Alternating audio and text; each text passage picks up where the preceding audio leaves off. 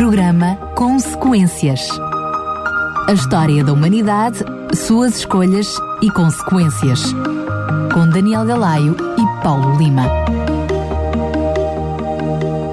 Programa Consequências. Já cá estamos para lhe trazer mais um programa Consequências. Conto com a colaboração do Teólogo Paulo Lima. Paulo, mais uma vez, bem-vindo. Obrigado, Daniel. É um prazer estar contigo e com os ouvintes.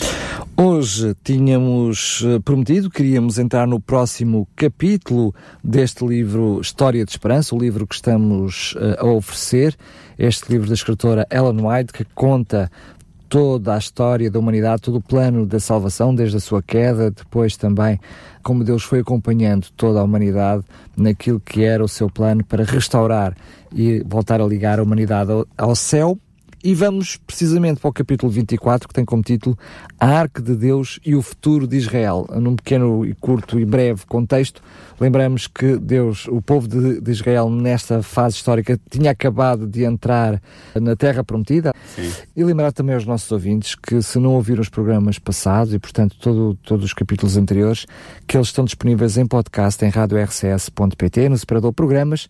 Agora, depois desta introdução, lembrar também os contactos para sugerir o livro. Se ainda não tem, não perca esta oportunidade de poder receber este livro gratuitamente. É um livro muito, muito bom, certamente uh, edificante para a sua vida espiritual. Para o fazer, basta entrar em contato connosco para o 219 10 63 10. A Raquel terá todo o prazer em estar do outro lado dos telefones apenas para ficar com o seu contacto para lhe poder enviar gratuitamente e comodamente para a sua casa. Agora sim, Paulo, vamos uh, olhar, falar da arca. falar da arca, uh, da arca de Deus, a arca, da de Deus, aliança, a arca da aliança, a arca do, do testemunho, o cofre sagrado. a Santa Arca, enfim, tem muitos nomes, mas a realidade é uma só. O que é que era a arca de Deus? Era um cofre sagrado que tinha sido construído segundo instruções dadas por Deus a Moisés para ser o recipiente das tábuas da lei dos Dez Mandamentos.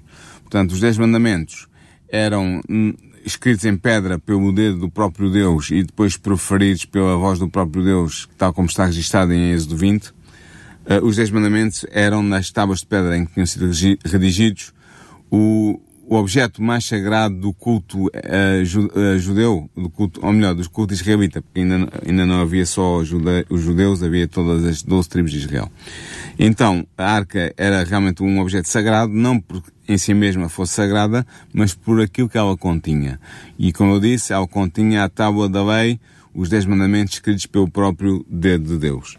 Portanto, era por causa disso que na parte de cima, que em hebraico se chama o caporet, que quer dizer o propiciatório, eh, onde havia dois querubins a olharem um para o outro e para o centro, se manifestava continuamente a presença de Deus, o sinal da presença de Deus, que em hebraico se diz a Shekinah. Aquela luz, não é? Era uma luz, um, um brilho especial que se manifestava ali para dizer que Deus estava presente no seu templo e que a, eh, que a, que a arca era a representação do trono de Deus de- que governa o universo. Portanto, essa presença divina, essa Shekinah estava presente naquele lugar, sob a arca, entre os querubins, de dia e de noite. Pois a Ellen White, no, no livro História da Esperança que nós estamos a oferecer, no capítulo 24, sobre a Arca de Deus e o futuro de Israel, ela refere que a arca era sempre acompanhada por quatro anjos celestiais que a seguiam e a acompanhavam em todas as locações por onde quer que ela fosse, com o objetivo de a guardar de todo o perigo e para executar qualquer missão que fosse necessária ser executada em conexão com a arca e ao serviço de Deus. Ela diz mesmo que o Filho de Deus, que depois de encarnar no ventre de Maria se chamou Jesus, o Filho de Deus, a segunda pessoa da Trindade, hum, seguido por anjos celestiais, ia adiante da arca quando esta chegou ao Jordão e as águas se abriram. Nós já estudámos isso a semana passada. Uh, se os nossos ouvintes tiverem curiosidade, vão ao podcast e vejam o que nós dissemos na altura sobre isso. Uh, as águas abriram-se diante da arca porque Jesus e os anjos que acompanhavam a arca fizeram com que fosse assim.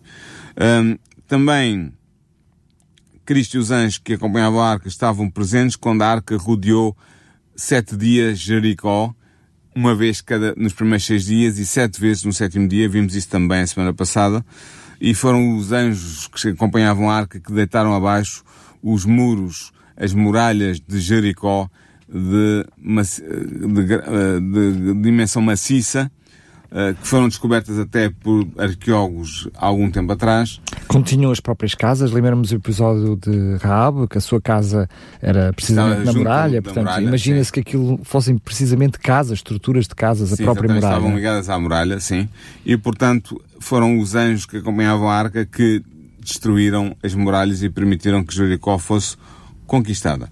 Entretanto, depois de estas, estas referências introdutórias sobre a arca de Deus e sobre os anjos que a acompanhavam, Ellen White entra na história da negligência de Eli. Eli era o sumo sacerdote uh, algum tempo depois da arca ter sido instalada uh, no, no santuário em que estava residente. Já no tempo dos juízes, não é? Já no tempo dos juízes. Uh, e Eli era sumo sacerdote e tinha como filhos, os filhos como, como adjutores no sacerdócio. Só que Deus vai repreender Eli pela sua negligência na disciplina familiar. Eli repreendeu os filhos, mas não os, não os reprimia, e isso fez com que eles, esses dois filhos de, de Eli, um, fossem de tal maneira irreverentes uh, e profanos que usavam o culto divino para os seus próprios fins e comportavam-se de maneira completamente uh, inaceitável. E então uh, Deus vai revelar-se ao menino Samuel, ao jovem Samuel, que vivia com Eli no templo, no, na, na, na, área da, do, do, criado do tabernáculo. Pelo mesmo, criado pelo mesmo educador. É Exatamente, é criado por o mesmo Eli, mas com outra, com outra boa índole. Uh, e Deus vai, vai dizer a, a, Samuel que irá castigar Eli e a sua família pelo modo como Eli permitiu que os seus filhos desrespeitassem completamente e pervertessem o culto divino que acontecia uh, em Silo. Então, uh, as palavras de Deus talvez valha a pena nós lermos, estão em 1 Samuel 3, 11 a 14, e diz assim, Disse o Senhor a Samuel, Eis aqui, eu vou eu fazer uma coisa em Israel, a qual todo o que ouvir lhe tinirão ambas as orelhas. Naquele mesmo dia suscitarei contra Eli tudo quanto tenho falado contra a sua casa, começá-lo-ei e acabá-lo-ei, porque eu já lhe fiz saber que julgarei a sua casa para sempre, pela iniquidade que ele bem conhecia, porque fazendo os seus filhos execráveis, não os repreendeu. Portanto, jurei à casa de Eli que nunca jamais será espiada a iniquidade da casa de Eli, com sacrifício nem com oferta de manjares. Portanto, Deus disse que iria operar, iria avançar o seu juízo sobre a casa de Eli, e realmente esse juízo veio mais à frente, como nós vamos ver daqui a pouco. Uh, Porquê é que Deus sentiu necessidade de castigar Eli e os seus filhos? Porque estes sacerdotes que oficiavam no, no tabernáculo profanavam os sacrifícios que tipificavam o sacrifício futuro do Messias vindouro, do Filho de Deus. Uh, e na verdade, eh, eles até como que profanavam o sangue da expiação que estava subjacente a todos os sacrifícios. E por isso, uh, Eli iria receber o castigo e os sacrifícios também. Uh, é interessante ver, Eli tinha uma, eh, tinha uma personalidade bastante mansa e talvez seja esse o, o erro que eu vou, a causa do erro que eu vou a, a, permitir que os seus filhos passassem sem serem censurados e sem serem disciplinados. Ele era uma pessoa mansa e em Samuel 3.18, depois de ouvir falar uh, o, a sentença que Deus tinha dado sobre a sua família por voz de Samuel, ele disse, o Senhor é faça o que bem parecer aos seus olhos. Portanto, eu estava disposto a aceitar a vontade de Deus. Eu estava resignado. Eu era uma pessoa que seria uma pessoa com uma personalidade uh, pouco, pouco impositiva, quer dizer, eu não se impunha, deixava as coisas andarem, não, não, não tomava decisões, não tomava atitudes. Isso custou-lhe a felicidade eu percebo, eu percebo que estás a dizer. e o sacerdócio da sua família. É estás a dizer que não tomava atitudes. Ellen White tem duas expressões que muitas vezes com, com, com podemos até uh, confundir, que é ele repreendia, mas não reprimia. Ou Sim. seja, na realidade ele tomava, ele opunha-se e, digamos, mas, uh, mas depois não tomava medidas, não, é? não tomava é medidas mais drásticas. Uh, e portanto Eli sabia que Deus tinha sido desonrado pelos seus filhos e pela maneira como ele não tinha reprimido os seus filhos e, portanto, compreendeu que tinha pecado e, na sua personalidade mansa, aceitou que Deus punisse a sua negligência pecaminosa da maneira como Deus disse que ia punir. Uh, entretanto, desencadeou-se uma guerra entre os filisteus e os hebreus. Uh, houve uma primeira batalha e nessa batalha foram mortos 4 mil hebreus às mãos dos filisteus. Os filisteus ocupavam uma faixa de terra uh, dividida por cinco cidades, era uma pentápole, ou seja, eram cinco cidades que estavam organizadas numa confederação, uh, todas do mesmo povo, do povo filisteu, que era um povo não, não semita, era um povo indo-europeu que tinha invadido aquela região há alguns há algumas centenas de anos atrás e se tinha instalado naquela zona da, da, junto ao mar Mediterrâneo, onde é hoje Israel, mas na parte mesmo eh, junto ao mar Mediterrâneo, portanto da parte da costa. E essas cinco cidades estavam organizadas numa confederação uh, e eles opunham-se e estavam a procurar oprimir os, os hebreus. Então houve uma batalha e nessa primeira batalha os hebreus perderam a vida, 4 mil hebreus perderam a vida na derrota que se, que se seguiu o que aconteceu? Os anciãos de, de, de, Israel chegaram à conclusão que a derrota era devido ao facto da arca de Deus não estar com, ele, com eles. E tiveram a peregrina ideia de mandar vir a arca de Siló, onde estava a temba, o tabernáculo instalado. Mandaram vir a arca de Siló para que a arca fosse com eles à batalha e acreditavam eles, se isso acontecesse, Deus estaria presente e, portanto, eles não poderiam ser derrotados pelo inimigo filisteu. Mas diz-me só uma coisa, porque é, é, bastante pertinente. Eles já tinham sido derrotados. Sim, quer queremos vez, não. 4 mil homens morreram, portanto, alguma vez foram derrotados. Uh, ao fazerem isso, eles temiam não só invasão por parte dos filisteus, Sim. mas uh, uh, todo o mundo sabia a forma como Deus protegia este povo. Ou seja, esta derrota acabava por ser, no conhecimento de, de, dos outros povos, uh, também a noção de que se os filisteus venceram, eles também venciam. Ou seja, era um, era um temor mais alargado, não é? Sim, eles temiam que, dada a vitória dos filisteus, que os povos que estavam ao redor decidissem atacar também o povo de Israel, uh, acreditando que se os filisteus eram capazes de os derrotar, então esses outros povos, como os arameus, ou os moabitas, ou os edomitas, poderiam fazer o mesmo.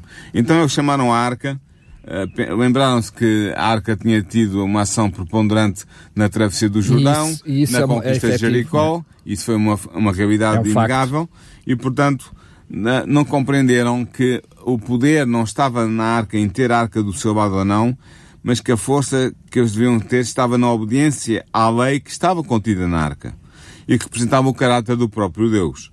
Portanto, os, os, os líderes de Israel estavam a ver mal as coisas, estavam a julgar, estavam a tratar a arca como se fosse um talismã. O simples facto da arca estar presente já implicava que eles iriam ter a benção de Deus, a, a, o auxílio de Deus e, portanto, não poderiam perder a batalha. Lembremos-nos que no passado, sempre que a arca funcionou, permite-me agora usar a expressão talismã, ah. foi por ordem do próprio Deus. Portanto, Exatamente. o poder não estava na arca em si, mas naquilo claro. que Deus ordenava. Exatamente. O que é a verdade é que os corruptos sacerdotes, filhos de Eli, de nome Ofni e Fineias, levaram a arca sagrada em direção ao acampamento dos israelitas que estavam de fronte do exército filisteu uh, e levaram, um, levaram a arca sagrada, mas se, se havia uh, portadores mais indignos de o fazerem, certamente eram estes dois homens, Ofni e Fineias. A verdade é que houve uma nova batalha, Uh, e vamos ver o texto de 1 Samuel 4, 5 a 11, que dá um resumo uh, sucinto e ponto, ponto, bem, bem definido uh, do que aconteceu. Diz assim: Sucedeu que vindo a arca do concerto do Senhor ao real, todo Israel jubilou com grande jubilo, até que a terra estremeceu. E os filisteus, ouvindo a voz do júbilo, disseram: Que voz de tão grande júbilo é esta no arraial dos hebreus? Então souberam que a arca do Senhor era vinda ao arraial pelo que os filisteus se atemorizaram, porque diziam, Deus veio ao real, e diziam mais, ai de nós, que nunca tal jamais antes sucedeu, ai de nós, quem nos livrará das mãos destes grandiosos deuses? Estes são os deuses que feriram aos egípcios com todas as pragas junto ao deserto. Esforçai-vos e sede homens, ó filisteus, para que porventura não venhais a servir aos hebreus como eles serviram a nós. Sede, pois, homens e pelejai. Então pelejaram os filisteus, e Israel foi ferido, e fugiram cada um para a sua tenda, e foi tão grande o estrago que caíram de Israel trinta mil homens de pé. E foi tomada a arca de Deus, e os dois filhos de Eli, Ofni e Fineias, morreram. Portanto, é interessante ver que os filisteus também tinham um grande temor uh, consideravam a Arca da Aliança de Deus com grande, com grande, num conceito muito elevado, porque tinham ouvido falar claro, do que Deus tinha feito. Passado, claro. Exatamente, tinha feito no passado. E portanto pensaram que era tudo por tudo. Ou eles se entregavam à luta de, de, corpo e alma e com toda a sua potência, ou então iriam ficar escravos dos israelitas, o que eles não queriam que acontecesse.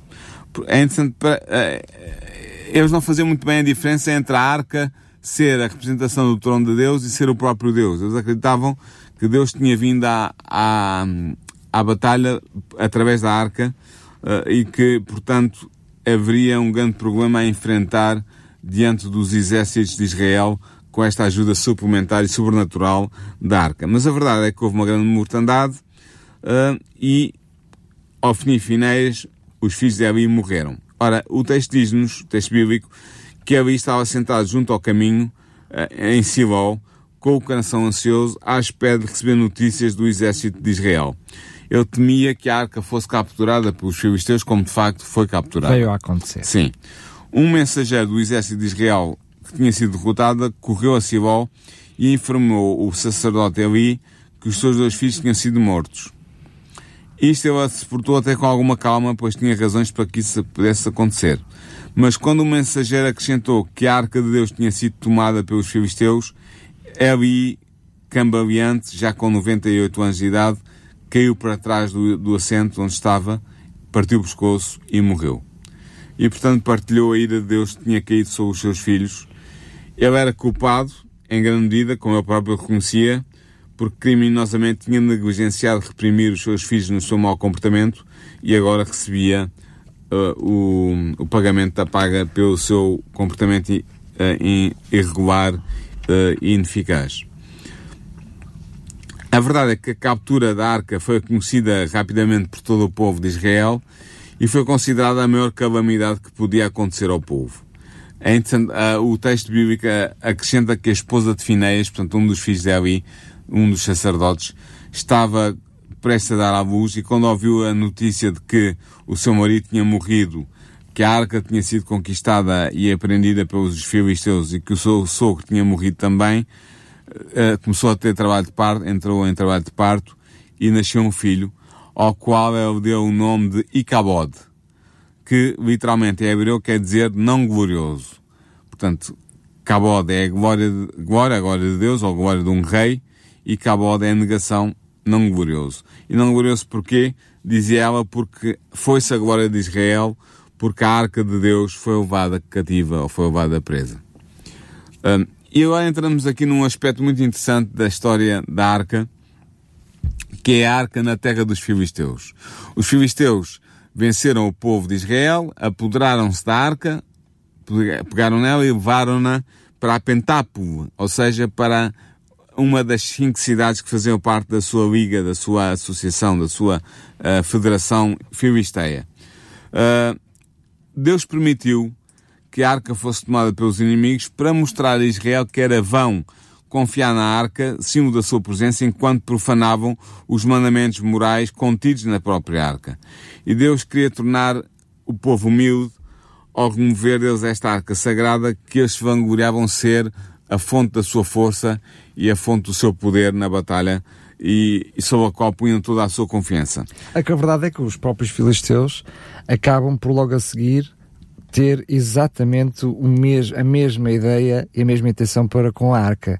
Eles agora são, são agora os filisteus que vão achar que o poder estava na arca, que Sim. a arca agora estava no poder deles, em poder deles, e que eles agora uh, poderiam ser uh, tudo vencedores, não é? É.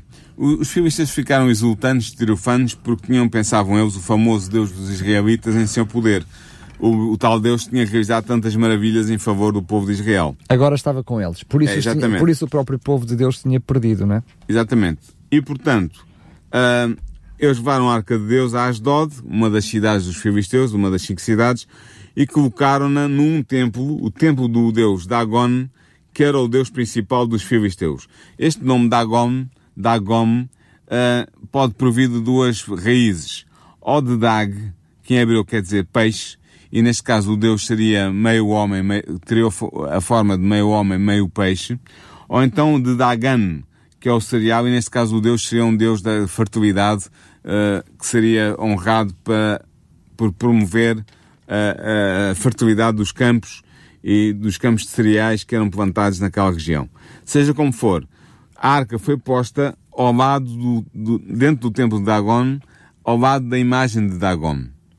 E o que é que aconteceu? O que aconteceu é que no dia seguinte, quando os sacerdotes do templo filisteu entraram no templo, viram o, te, o ídolo Dagon caído diante, com o rosto diante da arca da aliança.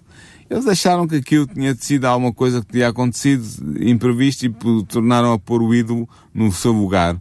Só que no dia seguinte, quando voltaram ao templo, viram que o, o deus deles, o Dagon, estava deitado novamente com o rosto diante da arca de Deus uh, e desta vez tinha a cabeça partida e as mãos partidas. Portanto, tinha, tinha, tinha ficado em, uh, inutilizado. Os filisteus consideraram isto mau agouro uh, e removeram a arca de Deus do templo idólatra e colocaram-na sozinha. E a arca de Deus foi conservada durante sete meses pelos filisteus. Só que Deus vai agir para mostrar aos filisteus que ele tinha poder e que a arca não estava prisioneira. Quem estavam prisioneiros não eram os a arca que estava prisioneira dos filisteus, eram os filisteus que estavam prisioneiros da arca. Porquê? Porque durante estes sete meses Deus mandou uma praga. Uh, o texto da Bíblia não o diz literalmente, mas dá a entender porque se refere a bubões e, portanto, tinham surgido bubões que são nódulos nos gânglios linfáticos das virilhas e havia uma praga de ratos. Ora, estas duas coisas associadas, bubões, ou seja, gânglios linfáticos inchados nas virilhas e ratos, remetem para a peste bubónica, ou a chamada peste negra, que é transmitida pelas pulgas dos ratos que picam as pessoas e transmitem o vírus da, da, da peste. E, portanto, o que certamente aconteceu, uh, pelo menos é isso que nos diz, dá-nos a entender 1 Samuel 6.5, quando fala dos, dos bubões e dos ratos em, associa, em associados um, uns aos outros, dá a entender que Deus enviou a peste bubónica, a peste negra, para assolar a cidade onde estava a arca. Como os filisteus viram que estava, a arca estava a trazer mau agouro e trazia peste, decidiram livrar-se de uns para os outros e foram passando a arca de cidade em cidade, mas onde quer que a arca ia, aconteceu trazia, mesmo. Trazia desgraça. Trazia a desgraça da peste com ela e, portanto, eles não sabiam, a certa altura já não sabiam bem o que fazer porque nenhuma cidade queria ter a arca em seu poder. Então, os líderes, os senhores dos filisteus das cinco cidades, chamaram os, os adivinhos e os sacerdotes de, de filisteus e perguntaram-nos o que é que eles deviam fazer com a Arca de Deus, uma vez que esta peste estava a destruir a população filisteia e a causar graves problemas nas cidades filisteias. Então os sacerdotes deram um conselho. Os sacerdotes filisteus deram um conselho aos líderes do povo filisteu. No mínimo muito sugênero. Sim, para devolverem a arca a Israel. Mas fazê-lo de uma maneira muito especial. Deveriam fazer cinco uh, cinco bubões, portanto, cinco inchaços em ouro, uh, em, uh, estátuas dos bubões, dos inchaços em ouro, e deviam fazer cinco estátuas de ratos também e, a, e juntarem e porem num, num, num, num, tesouro junto da arca. E deviam colocar a arca num, carro novo, puxado por duas vacas que tivessem dado à luz recentemente e reter os vitelos. Porquê é que eles queriam fazer isso? Porque eles queriam ver se realmente uh, o que estava a acontecer de mal era por causa da arca e era da parte do Deus de Israel que estava a acontecer, ou se era por acaso e a arca não tinha nada a ver com isso. Então, para eles testarem, para... eram pessoas inteligentes, para testarem se era a, arca a responsável pela peste ou não, ou seja, o Deus da arca de Israel, eles então fizeram assim, puseram a arca em cima de uma, de uma, num carro, puxado por duas vacas, cada vaca uh, tinha dado abuso pouco tempo e guardaram os vitelos com eles para ver se as vacas iam para algum lado ou ficavam ali. Que era o mais natural, porque as vacas sem os vitelos não deveriam ir a lado nenhum. Mas o que é facto é que uh, a ah, começou... lá, a ideia de lhes tirarem os vitelos era para que as vacas não se afastassem Exatamente, deles, não, se é? afastassem não, não fossem, Não fossem para longe por, dos seus próprios para, filhos, não é? Exatamente segundo o raciocínio do, do, do, do, processo natural das coisas, as vacas com os vitelos sequestrados não iriam se afastar, afastar dali. Portanto, era o mais provável de acontecer. Mas não foi isso que aconteceu. O que aconteceu é que as vacas realmente começaram a mover-se em direção à fronteira de Israel. Mesmo mugindo, mesmo mugindo, reclamando, protestando, reclamando, foram-se foram afastando. Uh, e, portanto, uh, eles então, os príncipes foram atrás uh, das vacas, do carro que levava a arca e que levava as ofertas em ouro que representavam os bubões e que representavam os ratos que tinham assolado o povo de Filisteu. Uh, e então uh, só podia ser por um poder invisível que estaria a levar as vacas na direção certa e apesar dos vitelos ficarem para trás presos uh, junto dos filisteus. Portanto, os, os príncipes dos filisteus seguiram a arca até que a arca chegou à fronteira de Israel que estava em Bet-Semes. Uh, eles não sabiam, era que, como eu disse no início deste programa, anjos de Deus acompanhavam sempre a arca e eram esses anjos que estavam a guiar as vacas em direção à fronteira de Israel para devolverem a arca ao povo de Israel e para que ela voltasse ao, ao lugar santo de onde ela tinha sido tomada inicialmente. O povo de Bet-Semes que estava a fazer a colheita no campo, estávamos na altura da colheita, Bet-Semes quer dizer casa do sol, é Bet-Shamash em hebraico, uh, e, e era um nome que era dado àquele lugar, provavelmente ainda pelos cananeus, antes de serem expulsos de Israel, por Israel, eh, porque os cananeus adoravam vários deuses, inclusive o deus Sol. Mas a verdade é que era uma cidade sacerdotal, uma cidade levítica, portanto era uma cidade que era habitada por levitas. Os levitas não tinham tido terra dividida entre as tribos de Israel, tinham ficado com algumas cidades espalhadas por todo o país, e Bet-Semes era uma cidade levita, uma cidade sacerdotal. Eh, e quando os, os levitas de Bet-Semes viram aquilo, alegraram-se, porque sabiam que era Deus que estava a agir a levar a arca naquela direção.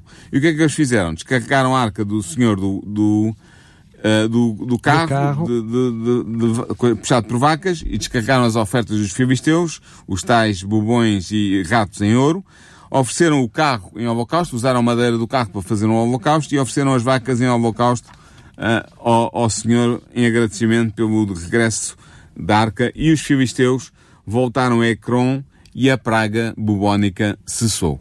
Portanto, eles ficaram, foi um testemunho que Deus quis dar ao, ao povo filisteu de que ele era verdadeiramente o Deus Todo-Poderoso, o Deus Criador, e que eles deveriam tomar atenção a esse Deus e não aos falsos deuses que eles adoravam. Mas esta missão parece não ter surtido muito efeito, porque eles limitaram-se a reconhecer que Deus tinha de facto provocado a praga da peste bubónica entre os filisteus por causa da Arca da Aliança, mas não tomaram nenhuma decisão para além disso. Mas, por outro lado, os levitas, uh, até ali, fizeram, eu diria, aquilo que lhes competia, como levitas, como Sim. sacerdotes, Sim. era eles mesmo que competia carregar a arca, descarregar a arca. Lembramos quando foi a conquista de Jericó, precisamente eram os sacerdotes, uh, que, sacerdotes que levavam a arca. Neste caso seriam levitas e sacerdotes. Claro, uh, neste caso temos aqui até aqui os levitas uh, a fazerem aquilo que lhes compete. Sim. Mas a questão é que parece que vão mais além. É, exatamente. Uh, eles sabiam muito bem que ninguém podia olhar para a arca a não ser os, os levitas. Se há, se há povo de Deus que sabiam, eram os próprios os levitas. Os levitas sabiam isso. Mas o que é que eles fizeram? Movidos pela curiosidade, quiseram abrir a arca e ver o que é que estava lá dentro. Ah, nem que fosse para perceber se o, o que devia lá estar estava, não é? Sim, exatamente. Abriram aquilo. E depois aqui o texto, a, a nossa versão João Ferreira de Almeida e muitas outras versões é enganosa porque dá a impressão que morreram 50 mil e 70 homens. 50 mil e 70 homens por causa da, arca. Mas a verdade, quando nós abordamos o texto, o texto literal, o texto hebreu diz 70 homens, 50 mil homens. Traduzido literalmente. Mas o que acontece é que esta tradução é difícil porque, tal como em Juízes 6.15, Ebef, que é traduzido normalmente por milhares ou, ou por milhar, significava uh, uma a organização militar de um clã ou de uma família.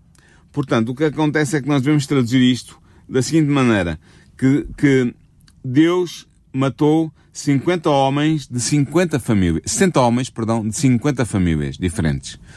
Foi isto, não foram 50 mil homens, porque dificilmente uma cidade Nem tinha como Bethlehem teria, teria 50 mil homens a habitar. Portanto, aqui às vezes, isto são à parte, às vezes as nossas traduções metem-nos em sarilhos porque quem lê esses textos pergunta-se, então, mas é possível que numa cidade tão pequena tivessem morto 50 mil homens de uma vez só por olharem para a arca, mas como é que foi possível isso? Não, o problema é que o texto está mal traduzido. O que aconteceu foi que morreram 70 homens de 50 elef, ou seja, de 50 clãs, ou de 50 famílias, ou de 50 unidades militares dos clãs que habitavam ali. Portanto, mesmo, mesmo assim, 70 homens de Bet Shemesh foram mortos, o que era muita gente, era muita gente, porque a cidade de Bet Shemesh não era muito grande. E, portanto, foi uma terrível calamidade que aconteceu, motivada pela curiosidade daqueles homens em abrirem a arca, quando Deus sabia muito bem porque eram levitas, que não deveriam fazer isso. E Deus uh, fez com que eles colhessem o resultado do, daquilo que tinham semeado. Entretanto, como eles se assustaram, os, os homens de Bet Shemesh pediram ao povo de Kiriat Jearim, que era uma cidade próxima, que ficasse com a arca, e a arca foi colocada na casa de um deles, Abinadab, eh, que consagrou o seu filho para que guardasse a arca. E durante 20 anos, eh, os hebreus estiveram sujeitos aos filisteus e a arca permaneceu na casa de Abinadab. Até que, quando Davi foi coroado rei, ele se lembrou de levar a arca para Jerusalém, onde ele habitava, para que a arca aí residisse.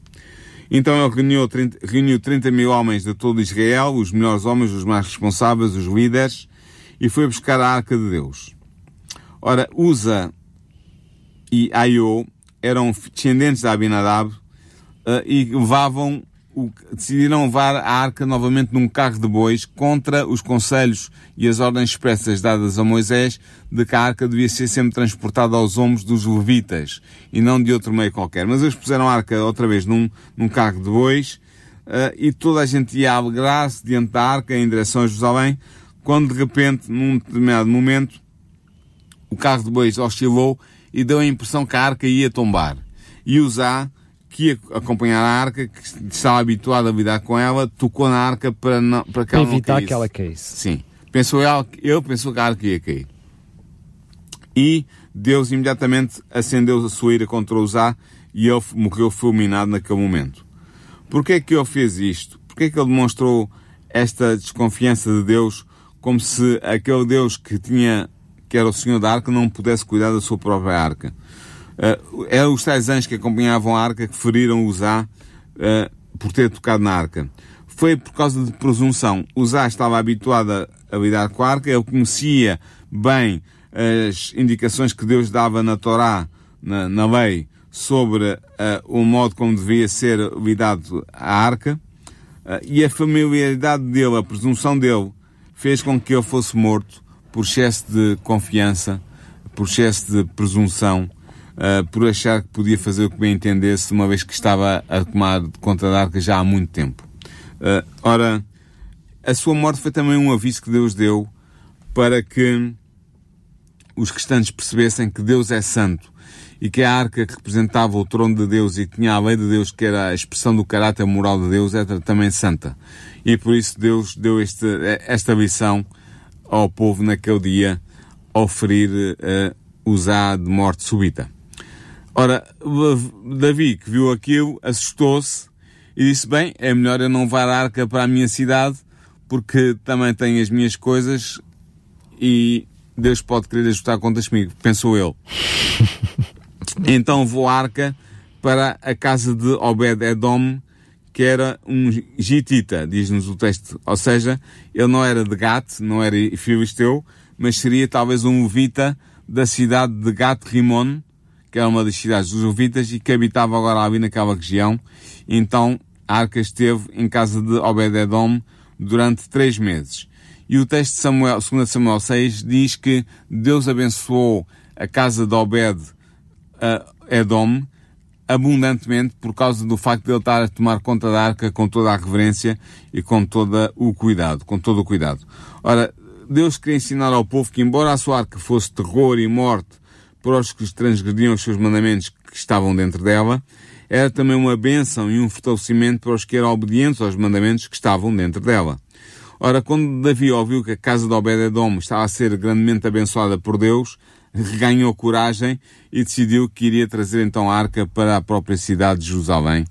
E foi isso que ele fez. Ele mandou toda a gente santificar-se uh, e começou a trazer a arca sagrada mas desta vez da maneira correta, aos ombros dos levitas, em direção a Jerusalém. Uh, e foi isso que ele fez.